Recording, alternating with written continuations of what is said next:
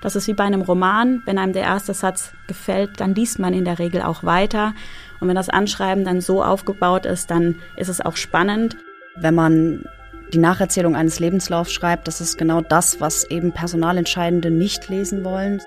Ich denke, wenn man jetzt schon 20, 30 Jahre Berufserfahrung hat, dass das nichts mehr ist, dass man irgendwo schreiben muss, ich habe jetzt 1991 Babysitting gemacht. Wenn man jetzt allerdings frisch mit dem Studium fertig ist oder mit einer Ausbildung, dann kann man solche Dinge durchaus mit reinschreiben. Irgendwann bin ich ja in dem Unternehmen hoffentlich. Und wenn dann eine Lüge rauskommt, dann ist es doch sehr kritisch und dann geht auch der Vertrauensvorsprung wird einfach verloren. Also ich bin ein großer Fan von Hobbys im Lebenslauf, egal ob sie relevant sind oder nicht. Denn ich stelle ja einen Menschen ein und nicht irgendwie eine Arbeitsmaschine. Kreativ heißt nicht, dass man unbedingt einen Storytelling-Ansatz fahren muss, sondern dass man in Standards absieht und von sich selbst berichtet und nicht den Lebenslauf nacherzählt. Denn den habe ich schon gelesen. Ich möchte im Anschreiben etwas anderes erfahren. Wir müssen reden über Bewerbungen. Spätestens nach dem Studium gehen sie uns alle an. Doch die Fragezeichen sind groß. Wie sieht ein gutes Anschreiben aus? Was muss da eigentlich rein? Was kann und was sollte ich weglassen? Muss da wirklich immer noch ein Bild drauf? Und was mache ich, wenn ich trotz meiner exzellenten Bewerbungsmappe einfach nicht eingeladen werde? Hi, ich bin May und ich oute mich nie ein großer Fan von Bewerbungen gewesen. Das liegt vielleicht auch daran, dass ich mich so wenig damit auskenne.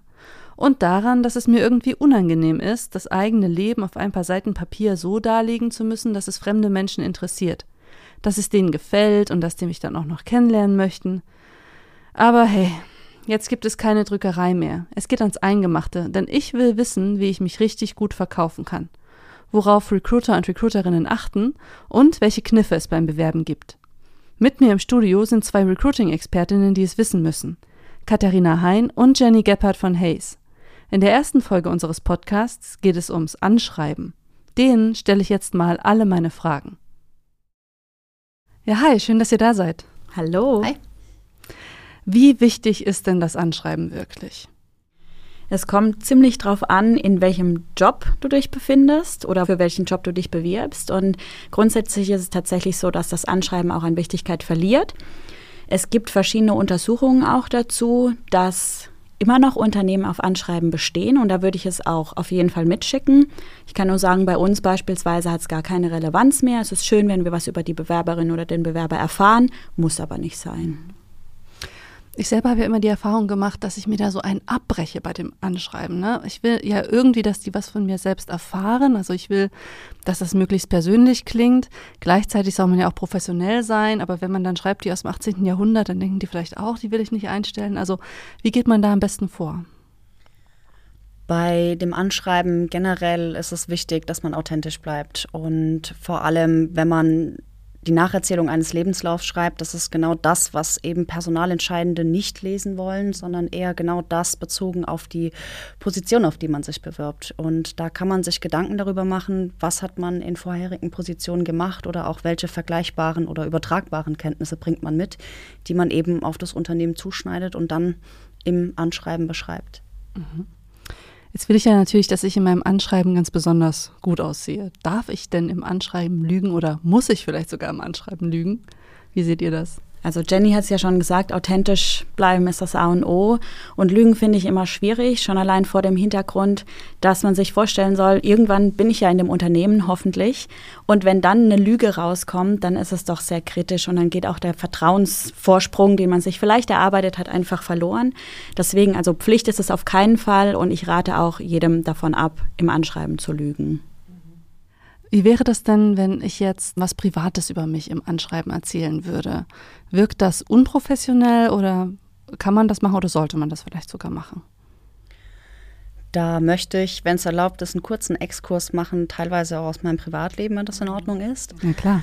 Ich habe eine Freundin, die kommt ursprünglich aus einer ganz anderen Branche. Die hat eine Ausbildung abgeschlossen als Fremdsprachenkorrespondentin und hat sich dann für eine Ausbildung als Fachinformatikerin für Systemintegration beworben. Und mit ihr habe ich ein sogenanntes Storytelling geschrieben, auch eine Form des Anschreibens, in der wir mit ihrem Privatleben angefangen haben. Also so Dinge erzählt, wie dass sie früher schon mit ihrem Papa PCs zusammengebaut hat und dass sie daher schon die Affinität zur IT hatte und haben daraus ihre eigene Geschichte geschrieben natürlich gekoppelt mit den Anforderungen an die Ausbildung und das, was sie auch privat macht. Und haben dieses Anschreiben auch abgeschickt. Und von dem Unternehmen hat sie die E-Mail auch bekommen, in dem sie gelobt worden ist für dieses Anschreiben. Also sie ist jetzt auch dort in Ausbildung und absolviert sie nächstes Jahr voraussichtlich. Und insofern, ich finde es immer sehr schön, wenn man einen schönen Bezug hat und auch was erzählen kann, gerade wenn man auch aus dem Bereich des Quereinstiegs kommt. Also definitiv das Private kann eine schöne Brücke sein. Natürlich gilt auch hier die Regel, nur das, was man erzählen möchte, sollte ins Anschreiben rein. Das ist auch hier keine Pflicht. Und man sollte sich durchaus auch auf Rückfragen dann mal einstellen, denn wenn ich was Privates preisgebe, dann kann das in einem Vorstellungsgespräch schon auch mal zum Thema werden. Und ansonsten bin ich auch absolut Jennys Meinung. Ich finde es immer toll, wenn ich auch was Privates von den Bewerberinnen und Bewerbern erfahre. So Sachen wie zum Beispiel die eigene Religion oder der eigene Familienstand, die sind jetzt auch schon ziemlich privat. Muss ich denn in meinen Bewerbungsunterlagen darüber Auskunft geben? In keinster Weise. Also es gibt das allgemeine Gleichbehandlungsgesetz und das dringt zum Glück auch immer mehr in die Unternehmen vor, denn viele Unternehmen erwarten es teilweise noch. Ja. Gleichzeitig ist es überhaupt nicht mehr Standard in Anschreiben und ich rate es auch einfach wegzulassen, denn es geht im ersten Schritt niemandem etwas an und tut auch nichts zur Sache. Also ich arbeite nicht besser oder schlechter, nur weil ich eine Religionszugehörigkeit angegeben habe oder dergleichen. Aber wie du jetzt schon gesagt hast, erwarten es ja doch viele Unternehmen noch. Was macht man denn dann, wenn ja, also ich meine, da wird jetzt niemand zurückschreiben, Mensch, ich finde sie jetzt irgendwie unnahbar, sie haben mir das verschwiegen. Aber es geht ja vielleicht auch um andere hm, private Informationen. Zum Beispiel ist die Person ledig, hat die Person Kinder und so weiter, die ja vielleicht dann schon von Interesse sein könnten für einen Arbeitgeber. Darf der das dann bei mir erfragen? In Tendenzbetrieben grundsätzlich ja, in allen anderen Betrieben nein. Und deswegen ich möchte es mal so erklären, das Anschreiben und auch der Lebenslauf, das ist ja immer nur der erste Schritt Richtung Vorstellungsgespräch. Und ich kenne kaum bis gar keine Menschen, die nur aufgrund ihrer Unterlagen irgendwo eingestellt wurden. Und sicherlich möchten Unternehmen auch was Privates erfahren. Wie gesagt, so offen eben Bewerberinnen und Bewerber sein wollen das ist für mich ein Thema fürs Vorstellungsgespräch, denn da geht es dann schon um den Menschen selbst. Und die erste Hürde, in Anführungsstrichen, den Lebenslauf und die Bewerbungsunterlagen tatsächlich so zu gestalten, dass ein Arbeitgeber die auch sehen möchte und danach auch auswählt, würde ich tatsächlich ohne diese privaten Details angeben, denn da sollte es eben auch um die fachlichen Qualifikationen und die sozialen und persönlichen Kompetenzen gehen. Mhm. Jenny, du nickst hier so stark. Hast du da noch Input? Das ist tatsächlich eine sehr häufig gestellte Frage. Es gibt auch gewisse bewerbende Personen, die schon einige Jahre Berufserfahrung haben, die solche Informationen auch gar nicht wissen. Gerade die Angaben zum Geburtsdatum auch, die nicht mehr laut dem Allgemeinen Gleichbehandlungsgesetz mit rein müssen. Und von daher habe ich dem nichts mehr hinzuzufügen. Okay, dann können wir gleich mal zu unserer ersten Leserinnenfrage kommen. Wir haben ja vorher über das Telonym auf Zeit Campus verschiedene Lesermeinungen und Leserfragen zum Thema Bewerbungen abgefragt. Und jetzt hören wir mal rein, was die erste Leserin hier für ein Problem hat. Ich habe eben erst mein Studium beendet und würde jetzt gerne meinen ersten Job starten. Durch meinen Lebenswandel bin ich aber jetzt fast Ende 30 und habe ein bisschen Angst, dass ich mit den jüngeren Bewerberinnen und Bewerbern nicht so mithalten kann. Wie kann ich mich durch ein Anschreiben gut verkaufen, ohne dabei total verzweifelt zu wirken? Auch hier haben wir vorhin gehört, dass man beispielsweise mit einem gewissen Storytelling arbeiten kann, je nachdem, was die Person vorher schon gemacht hat, mit verschiedenen Berufserfahrungen. Finde ich immer ganz schön zu lesen, vielleicht auch warum hat man den Weg eingeschlagen oder vielleicht auch, was hat man vorher gemacht. Auch hier wieder die übertragbaren Kenntnisse. Ich würde keineswegs sagen, dass man sich dafür schämen muss oder Sorgen machen muss, dass man jetzt in diesem Alter ist und jetzt ein Studium absolviert hat. Kenne ich auch unzählige Personen, die genau in dem Alter auch ein Studium abgeschlossen haben und nichtsdestotrotz sich weiterqualifiziert haben. Wie gesagt, je nachdem, was der oder die lesende Person vorher gemacht hat, ist das ja nur ein Zusatz gegebenenfalls oder eine weitere Qualifikation. Also das würde ich eher als Stärke umwandeln und nicht zu denken, hm, ich habe jetzt schon einige Lebenserfahrung und jetzt wird es eher schwieriger. Also da eher ganz im Gegenteil. Habt ihr beide denn ganz allgemeine Tipps, wie so ein Anschreiben gut gelingen kann? Also grundsätzlich ist es so, dass ein Anschreiben formell schon noch den Standards grob entsprechen sollte. Und das schicke ich immer vorweg, denn solche Dinge wie zweiseitige Anschreiben gehen gar nicht. Das ist auch viel zu lange. Das würden sich Personaler und Personalerinnen auch seltenst nur durchlesen. Es sollte auch immer die richtige Adresse draufstehen, der richtige Name und dergleichen. Also die Klassiker, die man so kennt. Unterschrieben sollte es sein und datiert. Und dann das, was eben Jenny gesagt hat, authentisch bleiben und im besten Fall auch kreativ. Und kreativ heißt nicht, dass man unbedingt einen Storytelling-Ansatz fahren muss, sondern dass man von den Standards wie hiermit bewerbe ich mich auf und absieht und von sich selbst berichtet und nicht den Lebenslauf nacherzählt. Denn den habe ich schon gelesen. Ich möchte im Anschreiben etwas anderes erfahren. Und da geht es auch darum, so für mich immer so den ersten Satz, mit dem muss man punkten. Das ist wie bei einem Roman. Wenn einem der erste Satz gefällt, dann liest man in der Regel auch weiter. Und wenn das Anschreiben dann so aufgebaut ist, dann ist es auch spannend. Und was ich tatsächlich immer noch als Tipp mitgebe, ist, man darf auch gerne mal mutig sein im Anschreiben und wirklich Werbung für sich selber machen. Jetzt hast du ja schon mehrfach den ersten Satz genannt. Was ist denn ein guter erster Satz? Da muss ich tatsächlich sagen, es kommt wirklich darauf an, wo man sich bewirbt und auch wie die Stellenausschreibung geschrieben ist. Also von tatsächlich was, was gar nichts mit Bewerben erstmal zu tun hat, ja, bis hin zu stoppen Sie Ihre Suche, ich bin genau der oder die Richtige für Sie. Also das ist jetzt sehr mutig, ja, muss natürlich zu einem selber passen. Kann ich mir da sehr vieles vorstellen. Es gibt Menschen, die steigen direkt ein mit dem Storytelling und fangen an, als ich damals mit 15 mit meinem Papa den ersten PC aufgebaut habe, beispielsweise, dann bin ich schon gefesselt und denke, Mensch, jetzt möchte ich mal wissen, wie die Geschichte weitergeht. Und sowas ist für mich ein guter Einstiegssatz. Definitiv. Ich hatte, ich erinnere mich gerade, als wir auf der Hannover Messe waren und wir mit unseren Coaching-Boxen dort saßen und die Besuchenden von der Hannover Messe mit ihren Unterlagen zu uns kamen. Und da war, in dem Fall war es ein Herr, das weiß ich noch, der seine Unterlagen bei mir hat checken lassen. Ich kann es nicht mehr wortwörtlich wiedergeben, aber sinngemäß Finger an mit seinem Anschreiben, gehen wir nicht alle gerne auf den Rummel. Ich muss gestehen, ich dachte erstmal, ja, ich gehe schon gerne, aber weiß jetzt nicht, was das hier so zur Sache tut. Hat mich natürlich eingeladen, direkt weiterzulesen und er schrieb dann ähnliche Dinge wie, also ich gehe mit meiner Familie sehr gerne auf den Rummel schrieb noch ein paar Dinge und meinte dann, dank Ihnen kann ich mein Kind auch sorgenlos auf dem Karussell fahren lassen. Ach. Und dieser Herr hat sich als Qualitätsmanager beim TÜV beworben. Das heißt, da hat es wieder den, den Kreis geschlossen und ähm, war auf jeden Fall ein sehr spannendes Anschreiben. Und danach fing er natürlich an mit seinen Qualifikationen und wie passt das zur Stelle. Also hat auf jeden Fall sehr eingeladen. Hat auch Lesen. direkt was Persönliches auch erzählt, ne? dass er Familienvater Definitiv. ist und so weiter. Also das, Definitiv. Ja, das würde ich auch ganz gerne mal lesen und ich glaube, ich könnte da auch was lernen. Ich bin nämlich auch der Kandidat, der Anschreiben mit, ich habe Ihre Stelle da und da gesehen und ich würde gerne mich hier mal bewerben und äh, haben Sie noch nichts von mir gehört, anfängt. Also das, ja, sollte ich vielleicht mal ein bisschen an meinem Bewerbungs Game arbeiten.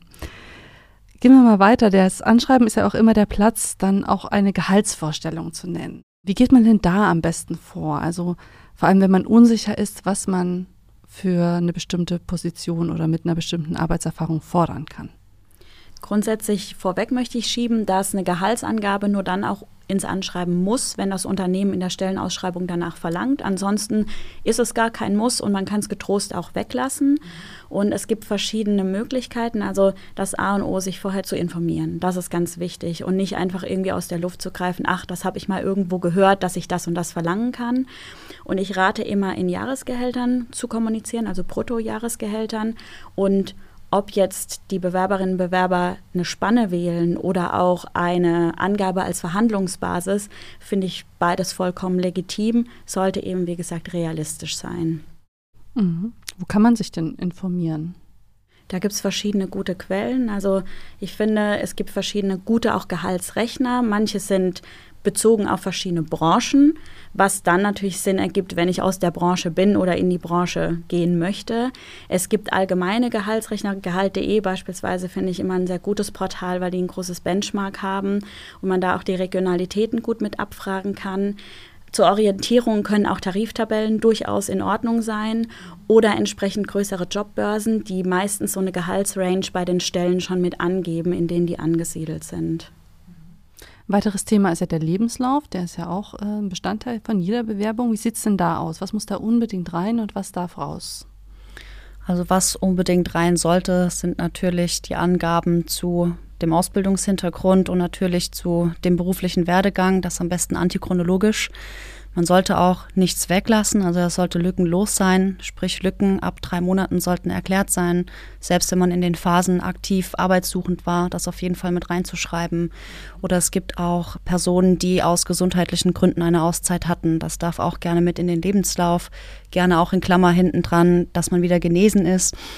Und ganz wichtig ist, dass man vor allem die Stellen im Lebenslauf betont, die relevant sind für die Stelle, auf die man sich bewirbt und das im Optimalfall noch verschlagwortet. Also sprich, da kann man sich ganz gut an der Stellenausschreibung, bei der, auf die man sich bewirbt, ähm, entlanghangeln, also zu schauen, was sind da für Worte drin, die ich, wie gesagt, gleichbare Qualifikationen habe oder Qualifikationen, die ich schon mitbringe bezüglich des CV-Parsings. Ich weiß nicht, ob du davon schon mal gehört hast. Da kann Katharina bestimmt gleich noch mal ein, zwei Worte dazu verfassen. Ähm, die zählen da nämlich mit drauf ein und das sind definitiv wichtige Dinge, die mit drinstehen sollten im Lebenslauf. Mhm. Okay. Was sind denn die CV-Parsings? Sehr viele Unternehmen hierzulande arbeiten mit sogenannten Bewerbermanagementsystemen. Und diese Bewerbermanagementsysteme haben meistens einen sogenannten CV-Parser. Und der hilft Personalerinnen und Personalern, Lebensläufe auszulesen, zum einen die Stammdaten in das jeweilige System zu übertragen und wie Jenny schon gesagt hat, auch die Schlagworte auszulesen und im besten Fall auch schon ein Matching mit der jeweiligen Stelle zu machen. Und für diesen Parser zählen eben die Schlagworte selbst, auch die Positionierung der Schlagworte. Und dadurch, dass sehr viele Einstellungsentscheidungen eben nicht nur auf Basis von fachlichen Qualifikationen getroffen werden, sondern auch von persönlichen und sozialen Kompetenzen, finde ich auch, dass in Lebenslauf noch Soft Skills mit aufgenommen gehören. Egal wo, ich bin großer Fan davon, die in den einzelnen Stationen, also als Gesamtbild irgendwo mit aufzunehmen, gerne auch am Ende nach den Softwarekenntnissen, Sprachkenntnissen beispielsweise oder wenn man sich für ein Deckblatt entscheidet, auch gerne da. Denn das springt dann zum einen bei denjenigen, die es noch mit den Augen auslesen, Rekruter und Rekruterinnen sofort ins Auge. Und der Parser kann das Ganze natürlich auch auslesen und entsprechend matchen. Und so, Jenny, möchte ich noch ganz kurz ergänzen, was ich noch ganz wichtig finde, auch wieder Formalien. In Lebenslauf gehört unten auch immer das aktuelle Datum mit rein und im besten Fall eine eingescannte Unterschrift. Jetzt hast du ja, Jenny, gerade eben erzählt, dass man wirklich alles mit reinschreiben sollte. Auch dreimonatige kurze Pausen sollten erklärt werden. Jetzt denke ich natürlich daran, dass viele von uns ja irgendwie während der Schulzeit mal beim Lidl an der Kasse gesessen haben oder gebabysittet haben und sowas. Muss sowas wirklich damit rein oder ist das nicht ein bisschen zu viel? Ich würde sagen, das kommt immer darauf an, in welcher Phase man sich gerade oder in welcher oder in welchem Bewerbungsstatus man sich gerade befindet. Ich denke, wenn man jetzt schon 20, 30 Jahre Berufserfahrung hat, dass das nichts mehr ist, dass man irgendwo schreiben muss, ich habe jetzt 1991 Babysitting gemacht. Wenn man jetzt allerdings frisch mit dem Studium fertig ist oder mit einer Ausbildung, dann kann man solche Dinge durchaus mit reinschreiben, denn wie Katharina gerade schon sagte, mit den Soft Skills kann auch eine Tätigkeit an Kasse beispielsweise gewisse Soft Skills mit aufbringen oder auch Babysitting. Das bringt ein Stück weit Verantwortungsbewusstsein definitiv mit. Also ich würde niemandem mein Baby zur Hand geben, dem ich nicht vertrauen würde. Also solche Dinge kann man durchaus mit in den Lebenslauf schreiben. Wie gesagt, je nachdem, an welcher Position, beruflichen Position man sich gerade befindet. Kann ich denn auch meine Hobbys eigentlich mit aufnehmen im Lebenslauf, wenn die irgendwie, also wenn ich glaube, dass sie irgendwie relevant für meinen Traumberuf sind?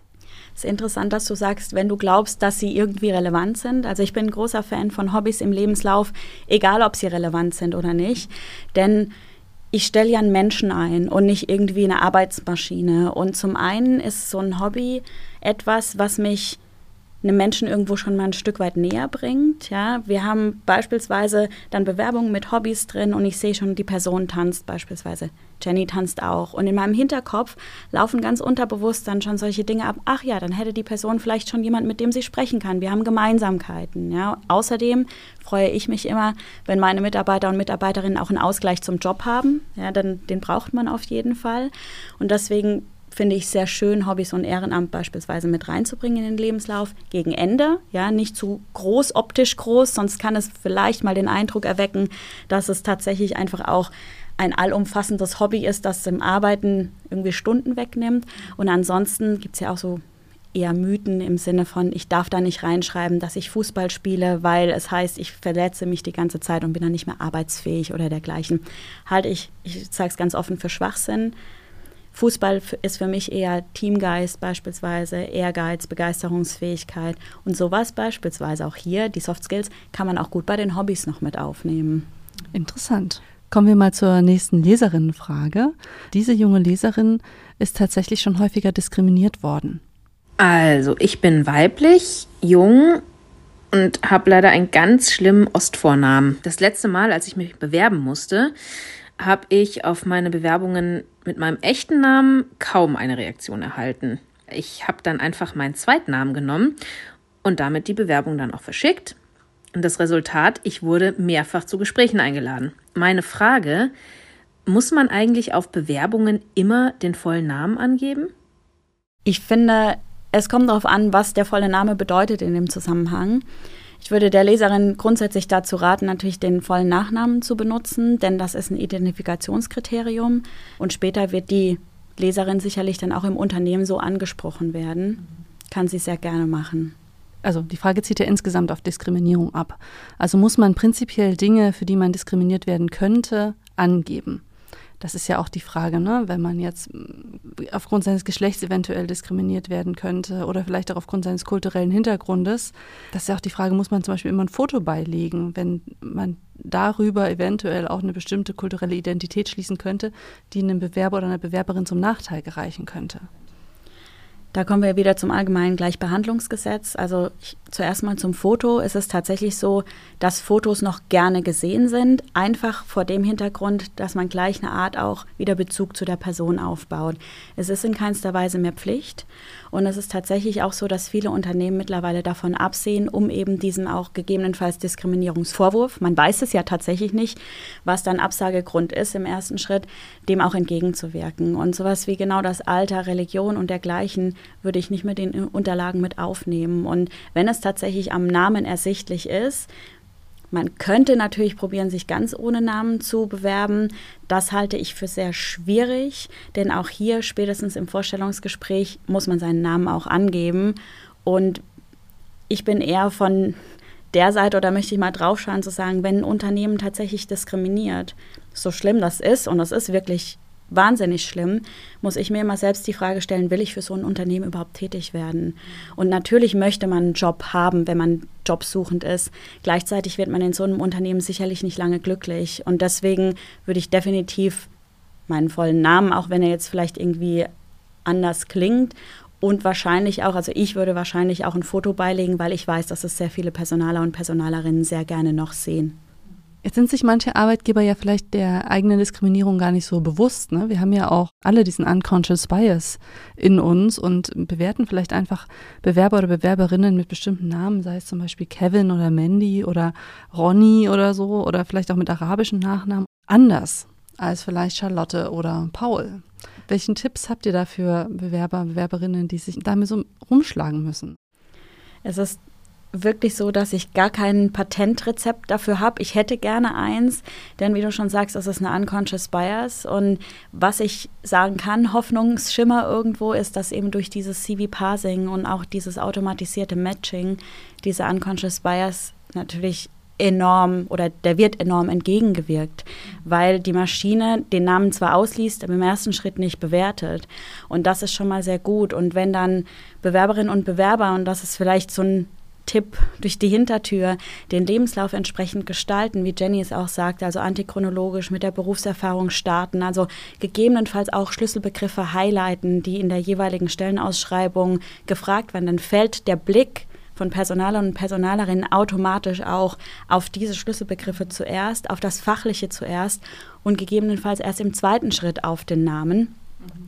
Und dann ist man ja schon überzeugter von der fachlichen Qualifikation und das andere ist tatsächlich, dass auch Unternehmen sehr viel dazulernen müssen, einfach durch das Schaffen von Awareness über die Unconscious Bias. Und da passieren glücklicherweise, zumindest in einigen Unternehmen, auch schon sehr gute Programme, die das Ganze dann auch hoffentlich mal irgendwann eliminieren werden. Wie wichtig ist denn die Optik meiner Bewerbung im Allgemeinen? Also du hast jetzt ja schon angesprochen, ich kann bestimmte Teile highlighten und ich kann da äh, vielleicht auch ein bisschen mit Deckblatt arbeiten. Ich habe in letzter Zeit immer häufiger Bewerbungen gesehen, die waren zum Beispiel im Querformat, die waren schön bunt, teilweise auch in InDesign gestaltet. Ich fand das sehr ansprechend, aber ist das wirklich nötig, um heutzutage einen Job zu bekommen? Also auch hier kommt es darauf an, in welcher Branche man sich bewirbt. Bewerbe ich mich jetzt in der kreativen Branche als beispielsweise Webdesigner oder Webdesignerin, dann sollte man damit schon punkten können. Dann es kann ein Stück weit schon die erste Arbeitsprobe mit sein oder man kann definitiv schon darauf achten. Wenn ich mich jetzt aber beispielsweise als kaufmännische Sachbearbeiterin oder kaufmännischen Sachbearbeiter in der Bank bewerbe und einen super bunten Lebenslauf habe, ja, das fällt im ersten Schritt auf, aber man sollte trotzdem darauf achten, der Inhalt schlägt immer das Design, auch in der kreativen Branche. Herzstück der Bewerbung ist der Lebenslauf und da sollte definitiv der Inhalt das Design schlagen. Mhm. Das heißt, ich komme vielleicht in bestimmten Branchen auch noch mit Times New Roman Blocksatz weit genug. Definitiv. Und gerade weil du es mit Times New Roman ansprichst, wir hatten ja vorhin von den CV-Parsern gesprochen. Auch da ist es tatsächlich so, die Parser werden auch immer besser. Es ist wie jede Software, die sich weiterentwickelt. Und da ist es so, dass teilweise das Design oder Kreativität sogar hinderlich sein kann. Und deswegen, Times New Roman ist eine sogenannte websichere Schriftart. Das sollte man nämlich auch drauf achten bei den CV-Parsern. Auch Areal, also die ganzen gängigen Helvetica für die Mac-Nutzer. Und deswegen kommt man da definitiv weit, denn die meisten Unternehmen in den klassischen Branchen und auch Jobs schauen tatsächlich auf den Inhalt und auf die Berufserfahrung. Das ist das A und O, denn wegen der wird man eingestellt und für Studierende ist Berufserfahrung durchaus auch mal Praktikum, Werkstudentenjobs oder entsprechend auch Nebenjobs, die für den neuen Job irgendwie zuträglich sind. Das war jetzt schon fast ein richtig gutes Schlusswort. Aber eine Frage habe ich noch. Ich würde nämlich gerne wissen, ob ich mir für eine Bewerbung auf ein Praktikum zum Beispiel genauso viel Mühe geben muss wie für eine Bewerbung auf meine erste feste Stelle. Wenn du das Praktikum haben willst, dann ja, auf jeden Fall. Also sicherlich ist dein Lebenslauf dann kürzer wahrscheinlich und gleichzeitig ist auch der Praktikumsmarkt hart umkämpft und deswegen solltest du dir da genauso viel Mühe geben. Definitiv. Zudem bekommt man oftmals ja auch durch das Praktikum oder hat durch das Praktikum dann auch schon den Fuß im Unternehmen. Und wir haben sehr viele Kollegen und Kolleginnen, die sind als Praktikant oder Praktikantin gestartet und sind jetzt Kollegen und Kolleginnen in, in fester Anstellung bei uns im Unternehmen. Und insofern unterschreibe ich das definitiv, dass es wichtig ist, dass man sich dort genauso Mühe gibt wie für den ersten richtigen Job. Also dann danke ich euch schon mal fürs Gespräch. Gerne. Und ich freue mich auf die nächste Folge, denn dann wollen wir uns ja unterhalten über das Bewerbungsgespräch an sich. Da bin ich schon gespannt. Darum geht es dann in der kommenden Woche. Super, vielen Dank. Danke. Puh, mir raucht der Kopf. Euch auch? So viel Input zum Thema Bewerbungen schreiben. Aber hey, es lohnt sich. Denn mit dem richtigen Anschreiben und dem richtigen CV könnt ihr bei euren Traumunternehmen punkten. Wenn ihr euch für noch mehr Infos zum Thema Bewerbungen interessiert, dann hört doch auch in den nächsten Wochen rein beim Bewerbungs-ABC von Zeit Campus und Hayes. Dann räumen Jenny und Katharina nämlich Mythen aus, die sich rund um Bewerbungsgespräche ranken. Und sie erklären, wie man bei Gehaltsverhandlungen am besten vorgeht. Es bleibt also informativ und spannend. Übrigens, wenn ihr mehr zum Thema erfahren möchtet, dann schaut doch mal auf Zeit Campus vorbei, auf Spotify oder auf Apple Podcasts denn dort findet ihr alle Folgen zum Nachhören. Und wenn ihr das Bewerbungs-ABC abonniert, bekommt ihr auch immer eine Benachrichtigung, wenn es wieder neue Inhalte gibt. Also, ciao, bis zur nächsten Woche.